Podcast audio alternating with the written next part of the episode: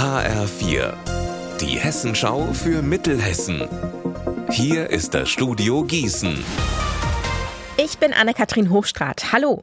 Das Regierungspräsidium in Gießen hat den Haushalt des Landkreises Marburg-Biedenkopf für dieses Jahr genehmigt. Allerdings mit dem Zusatz, eine geplante Spende für die Erdbebenopfer der Türkei und Syrien könne nicht genehmigt werden.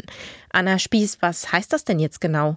Das Problem ist, dass das Geld nicht einfach aus dem Finanzhaushalt rausgenommen werden kann, weil gesetzlich geregelt ist, dass es nur für Bedürfnisse und Interessen der Kommunen ausgegeben werden darf. Also zum Beispiel, um Schulen zu sanieren. Also vielleicht kurz zum Hintergrund. Die Mitglieder des Kreistages hatten im Februar den Kreisausschuss beauftragt, eine außerplanmäßige Spende von 200.000 Euro für die Erdbebenopfer zur Verfügung zu stellen. Und in der Erklärung vom RP heißt es dazu sinngemäß, rein menschlich kann man natürlich das Anliegen des Kreistages nachvollziehen, aber man müsse andere rechtskonforme Wege finden, zum Beispiel eine private Spendensammlung. An der Therme in Bad Nauheim geht es voran. Die Stadt hatte die Hoffnung, dass es schon im September mit dem Betrieb der Therme losgehen kann. Daraus wird jetzt aber nichts. Grund sind Lieferschwierigkeiten beim Material und teurer ist es auch geworden. Deswegen öffnet das Bad wohl erst im November. Nach Corona-Pause ist es heute wieder soweit. In Wetzlar gibt es wieder die große Zeitarbeitsmesse mit vielen lokalen Vermittlungsfirmen.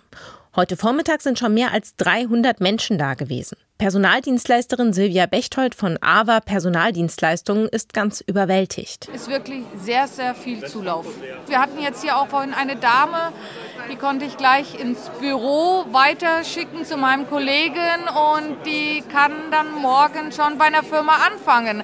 Also es ist ja alles machbar. Die Kandidaten, die halt sich nicht trauen, auf irgendwelche Stellenanzeigen zu bewerben, ist für die natürlich hier einfacher. Wir können hier mit denen persönlich sprechen und denen das halt lukrativ darzustellen, beizubringen, das ist schon hier einfacher. Unser Wetter in Mittelhessen. Blauer Himmel und Sonne wechseln sich heute mit Wolken ab, bei bis zu 11 Grad in Büdingen, 10 Grad in Kölbe und 10 Grad in Hüttenberg. Die Nacht wird zu weiten Teilen klar, es wird noch mal frisch, morgen wird es dann richtig frühlingshaft.